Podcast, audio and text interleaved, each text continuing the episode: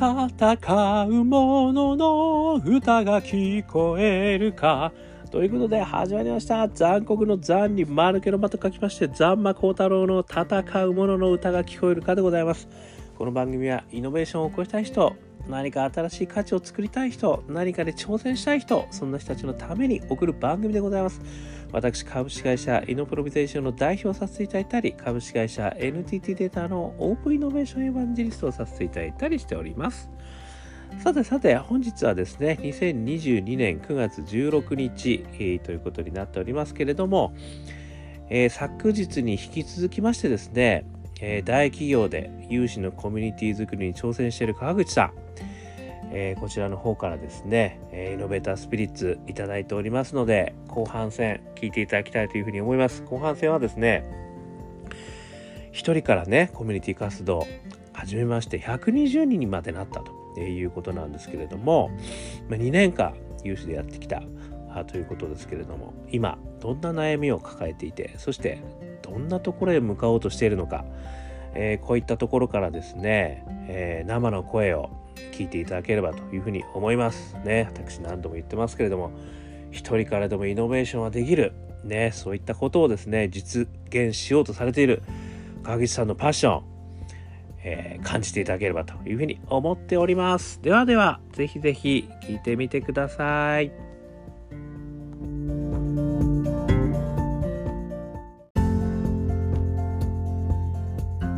はい、ということで、ありがとうございます。あの活動の内容とメリット感はね、あのなんとなく分かって、素晴らしい活動だなと私は思ったんですけど、やっぱり一人からでもね、やれるっていうのはね、本当にあの勇気をもらえるお話だなというふうに思ったんですけど、ちょっと今ね、やっていく中で、どんな悩みを抱えてるのかっていうところをですね、ちょっとここは意見交換してみたいなっていうふうに思うんですけど、はい。まあ、やられてどうですか、2年やって、どんななんか悩みとかありますか、はい、そうですね。でうん。今、その事務局を作って、うん。えーとこれから、あの事務局としてのこう活動をやっていきたいんですが、まず最初、あの考えたいなと思ってるのは、そのこの有志団体の存在意義、あのかっこよく言うと、パーパスみたいなところを最初、ちょっとあのまあ、事務局の中でうん。うん考えたいなと思ってて、うんうんうんただ、あのどういうふうに決めていったらいいかなというとこああ、うんうんろは、あの目下検討中で、これからうん。ちょっと悩んでいきいこうかなとしているところなんですが、うんうんなんか なるほど、なるほど。あでもすごくいい。そうですよね。それ、はいなんでそのパーパスが必要だっていうふうに思ったんですか？あの今までこう一人でやってきてたので、どうしても私が行き当たりばったりで、こういうことやってみたらどうか、こういうことやってみたらどうかでやってきてたので、あの事務局作って運営していくことを考えたら、やっぱりこうみんなで目指す旗印がいるよなと思って、うんうんはい。なるほど。まさに素晴らしいですね。あの、私があのよくイノベーター3つのフレームっていう話させていただいてるんですけど、パッション、ね、まず内なるパッション、そして仲間、そして大義って言ってるんですよね。でこれまさに今川口さんがご自身のパッションから始められて、そしてね、仲間が事務局としてできて、そして大義を作ろうとしてるってことですよね。だからまさに、あの、イノベーターフレームに乗っかってる やり方なのかなというふうにあの思いました。おっしゃる通り、大義があると、なんかみんなでね、ここを目指そうっていうふうにこう目指せますから、あのすごくいいんじゃないかなっていうふうに思いますよね。はい。うん、いや、すごくいいと思います。あの、やっぱりそういうのを、まあ、どうやって作っていくかっていうところに関してはね、これいろいろやり方あるとは思いますけど、今なんかこう、こういうふうにやっていきたいとかっていうのはあるんですか？もうまず、まずは、うん。あのまあ、それぞれこう事務局一人一人の持ってるものをまず何かあの書き出していって、うん。で私はこんなことを思ってて、まあ、それぞれのまず、えーっとこの有志団体活動の中で目指したい姿をうん。まず共有して、でそこからこまとめ、まとめていくっていうところが全然あの、明らかではなくて申し訳ないんですけども。いや、いいです、いいです。いう形にしてって、よし、じゃあみんなでここ目指そうっていうふうにしていけるといいなと思いながら、ちょっとやってみないと分からないかなと思いながら、はい、そんなことを考えてます。いや、よくわかりますね。あの、そういった中で、いつもあの、私、よくお話ししてるのは、その、まあ、どれだけ会社に寄せていくかっていう話があるかなとちょっと思っていて、有志活動ですからね、あのよくお話ししてるのは自分軸と他人軸っていうのをこう円で書いてみようっていう話をしてて、まあ、他人軸は仕事軸もしくは会社軸でもいいんですけど自分軸っていうのはやっぱ自分がやりたいことですよね。だから多分そこで自分がこういうことやりたいね、この活動を通じて自分はこういうことを実現したいとかこういうあの団体になってほしいとかいうのをそれぞれ自分軸で書くことできる。でもう一つはその会社軸っていうので書いてみるっていうのももう一つあるかもしれないですよね。でその会社軸で書くそのメリットとしては、なんかやっぱりそのあくまでも有志の活動なんだけどやっぱり今の会社に資することをやっていくことによってある意味その会社のリソースを使わせてもらうことができるんですよね。私これよく言う。なるほど。自分たちがやりたいことを会社のリソースを使ってやる。これが私、大企業の醍醐味だと思って、でそのために会社軸で考えると、はい、あきっとこういうことをあのこういう活動で実現するっていうのが会社としてはメリットあるよなってことを出してみる。なんかそれをこうそれぞれが作ってもらってでなんか白板かなんかにみんなでこう貼ってって、はいはいはい、でそれでこうまとめてってみる。でその会社軸と自分軸の真ん中のベン図のところに集まるようなものをもしくは自分軸のあるものをなんとか会社軸に持っていくために何が必要なんだとかそういうなんか議論ができるとあのある意味ね、自分たちの有志活動だけど会社にも資することをやりたいのか、もしくは自分たちだけに資することをやりたいのか、そういった議論もできるじゃないですか。はい、いや、このベン図の交わってないとこでいいじゃんかという話し合いがあってもいいと思うんですよ。会社関係ない。なるほど。いいと会社は、俺たちがやりたいことやろうぜでもいいと思うんですよね。はい。でも、そうすると多分会社のリソースはうまく使えないっていうところはあるので、うん、会社のリソースも使って、なんかでかいことやってやるとか、まあ会社のリソースは人物金なんで、でそういうのもうまく使うためにやっぱり会社のミッションもうまく混ぜ込んだこんな表現がいいんじゃねえとかこんな位置づけがいいんじゃねえとかなんかそういう議論がねそのできればいいかなってちょっと思いました。ありがとうございますとまさにこれからやろうとしているところなので、うん、ぜひとも参考にさせていただきます。ありがとうございます。いいですこれ私も単なる考えなんだいや、でもね、あの、それすごくいいと思いますね。なんか、あの、みんなどんな人たちが集まってる感じなんですか？やっぱりこう、この会社の中で何かやりたいみたいな、もしくはやっぱり自分としてこういうことを興味あるとか、どどういう人が集まってる感じなんですか？事務局の皆さんっていうのは。あのまあ、まだちょっと顔合わせもできてないんですけど、うん、私の持ってる感覚で言うと、やっぱりこの会社、あのよくしていきたいよねっていう、あのまあ、パッションっていうとあれですけど、気持ちは持ってる方なるほどね。だろうと思って、まあ、お声がけもさせてもらって集まっていただいてるので、ただ、その方向性はそれぞれまたそれぞれの思いがあるなと思うので、うん、そこはちょっとまたお話できたらいいなといや、そうですよね。なんかね、でもそれを、あのー、みんなでこう話し合うっていうのは、すごくいいと思うんですよね。で、私のやり方は必ずその自分でまず考えてきてもらって、はい、それをそれぞれが発表してもらって、で、そこでこう意見交換をして、で、みんなでこう、なんかこうまとめていくっていうのがすごくいいなと思ってて、いきなりそのみんな集まってやっちゃうと、こう流されちゃうじゃないですか。だから自分の考えはまずどうなんだっていうところをあの深掘るっていうセッションがやっぱりあった方がいいなと思ってるんですよね。なるほどで特にやっぱり自分自身が本当にやりたいことって何だっけっていうのを考える機会になったらすごくいいなと思っていて、はい、あの私もサラリーマン時代その本当に30年間あの会社のために頑張ろうってやっぱり思ってたんですよね。はいはいはい、素晴らしいことだと私今でも思ってますけど。でもその時に、俺ってどこにいるんだっけっていうのもね、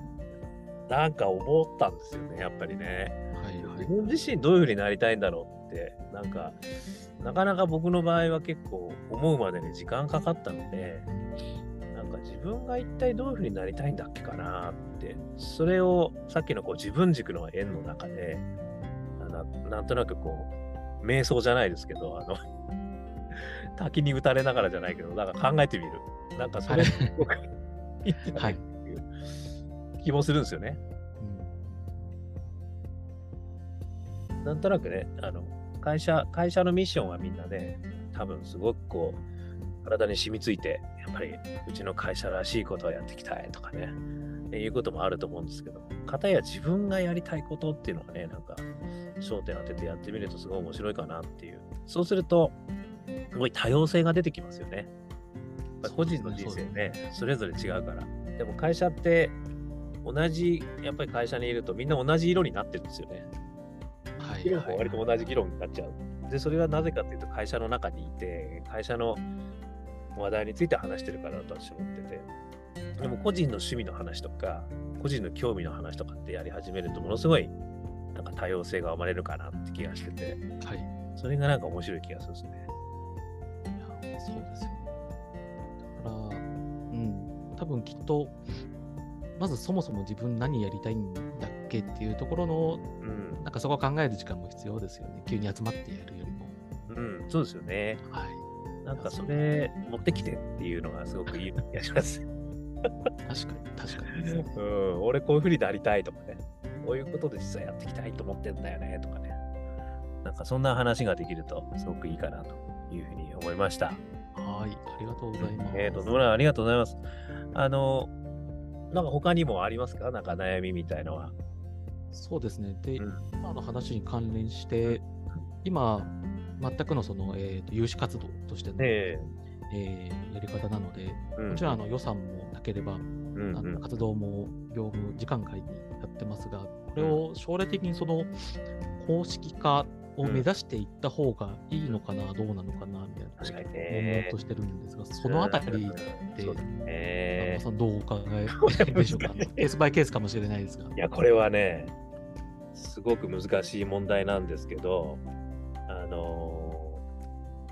これまさにさっきお話しした通りあ、どっちもありなんだと思うんですよね。あのやっぱりどっちもメリデメがあるというふうに思っているんですよね。で、私実はその、有志活動から始めて、あの本当にワーキングみたいの月1回で、まあ、まさに同じですよね。あの、やったんですよね。それを結構6ヶ月ぐらいやってたんだっけかな。で、そこから、で私はその、会社から良さ取りたいと思ったんですよね。はいはい会社の中のこれ活動にしていきたいと私が思ったので、あえて、あの、有志から会社のお金を活用させていただく活動に、なんとかこうやっていこうと。うんいうことで、あの何回も上司にこういったこと今やってるんだけど、こういうのがすごくいいと思うんで、やりましょうよって、はいはいはいはい。オープンイノベーションっていうやり方があって、こういうのもすごく今、これから多分すごいあのいい活動になると思うんで、やったら今のビジネスアイデア活動ってどうしても社内だけだから、あの面白くないのばっかりですよね とか語弊がありますけどね、あの極端に言えばね。だからやっぱり社外の人のこういうのをやったらいいんですよっていう話したんだけども、はじはじ弾き返されすぎちゃって、うん。本当にあのボコボコになってたはいはいはいでもやっぱり会社のリソース使った方があのお金とやっぱり大きな活動になるうんなぁと思って私はそっち側を選んだんですよね。ただそれがかなり大きい活動になってった時にあの部門で閉じてた活動からもう全社的な活動にまでなっちゃったんですよね。おーなるほど。なりすぎて。で、あんまりにも大きくなりすぎちゃった時にちょっと思ったのは、自由が利かなくなってきた。やべえな、これと思って。あのあなんかもうね、すごいし、しかもこう大きい活動になりすぎちゃったんで、はい。しかもほら、前者活動とかになると、前者に資することをやらなきゃいけないみたいな話あるじゃないですか。はいはい。そこら辺に困ってる人たちを助けることができずに、前者に資することをやらないとみたいな感じになっちゃったんですごく動きがね、あの私自身としては小回りが利かない感じになっちゃったんで、その代わりでもすごいもう、大きい活動になって、巻き込む人も増えた。まあ、メリデメがあるんですよね。そこをなんかどう考えるかなっていうところですかね。うんまあ、そのあたりも今後、その事務局の中で、ちょっと議論、議論というか検討していきたいところですね。うん、そうですよね。うん。なんとなく今、あの、川口さん的には、あの、ちょっと感触はどんな感触が今あるんですか？その。そうですね。うん、あの、とはいえ、まあ、2年くらいやってますが、まあ、うん、細々とやってきたので、うん、これからまた走り出して、うん、あの行くところかなと思うので、うん、その中であの有志でそのまま続けていくのか、それともあのオフィシャル公式化して予算いただいてやるかっていうところは、またちょっと考えていきたいなと思ってます。そうですよね。うんなんか思うのが、ね、せっかく立ち上げたので、なんか継続してほしいなっていうところはありますよね。はいはい。で、なんか、やっぱり、あの、120人も集まってるってことは、やっぱりそういったことを課題感に持ってる人はすごい多いとは思うし、あの、なんか、声に出せるというかね、あのそういうところにこう入るのも勇気がいることじゃないですか。そうですね。ね、なんか知らない人の中に入っていくのってすごい勇気がいることなんで、なんかそういう人を、ね、どんどんどんどんこう拾ってあげられると、すごい面白い人たくさんいるんですよね。あの特に大きな企業の中だと。なんかそういうのはすごいパワーになるんじゃないかなっていう気もしますよね。れにしてもその参加しているメンバーが、うん、あの幸せになるような方向にしていきたいので、だその目的達成するために有していくのか、うん、あの公式化するのかっていうところは考えていきたいなと思います。うん、ありがとうございます。ね、いや、とんでもないです。あの、引き続き応援してますので、ありがとうございます。私で何かお役に立てることがありましたら、ぜひぜひあの言っていただければ、はい、あの、おそらく、こういうことでね、非常にあの頑張ってる方々って、多分世の中にたくさんいると思うんですよね。だから私があの、書いた豊洲の港からのオープンイノベーション21の秘密の中では、そういう意味ではこう、やっぱり一人が声を上げることによって、やっぱり賛同者がどんどん増えてきて、で、そこがこう大きなパワーになってくると思うんですよね。で、あの、よくね、いろいろイノベーションの本とか見ると、やっぱり経営者が変わらないと何も変わらないっていう言い方をされてるので、私はそういった本を読むたびに、俺はだって経営者じゃないもんって 思ったんですよね。じゃあ変えられないじゃん、会社。そんなこと言われたら俺に変える力ないってことじゃんって私はすごい思っちゃったんですよね。だからそれはそうじゃないはずだということから、あの、オープンイノベーション21の秘密が始まってるので、なんかね、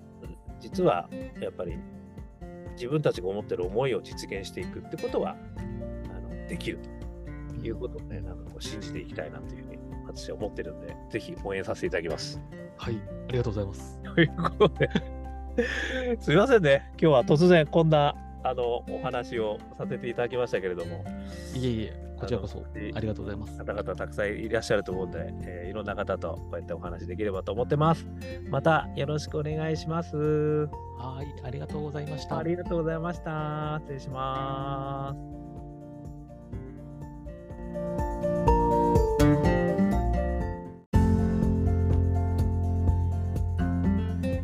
ことで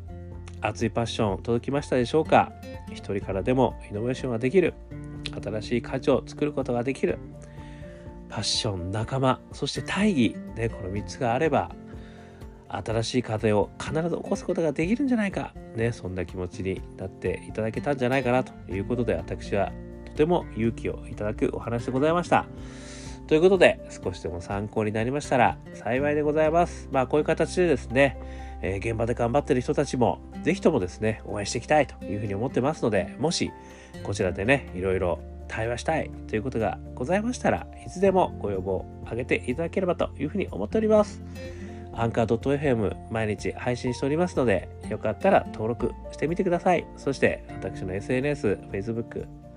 LinkedIn いろいろありますので、そこにですね、えー、一言メッセージ添えていただけたら、とか対話することができますよ。あとは元気がないなと思ったら、アカペラグループ香港ラッキーズの中年ワンダーランド、私が歌っております。えー、中年不思議国と、ウェブを検索していただくとですね、ストリーミングされて出てきますので、朝一、もしくは何かの勝負時、元気を出したい時に、ぜひぜひ聞いてみてください。そして最後に、一人からでもイノベーションできるぜということを書いた本、オープンイノベーション21の秘密、こちらの方も電子書籍、世界書籍、えー、ありますので、よかったら見てみてください。ということで、今日も聴いていただきましてどうもありがとうございました。それでは皆様頑張りましょう。また明日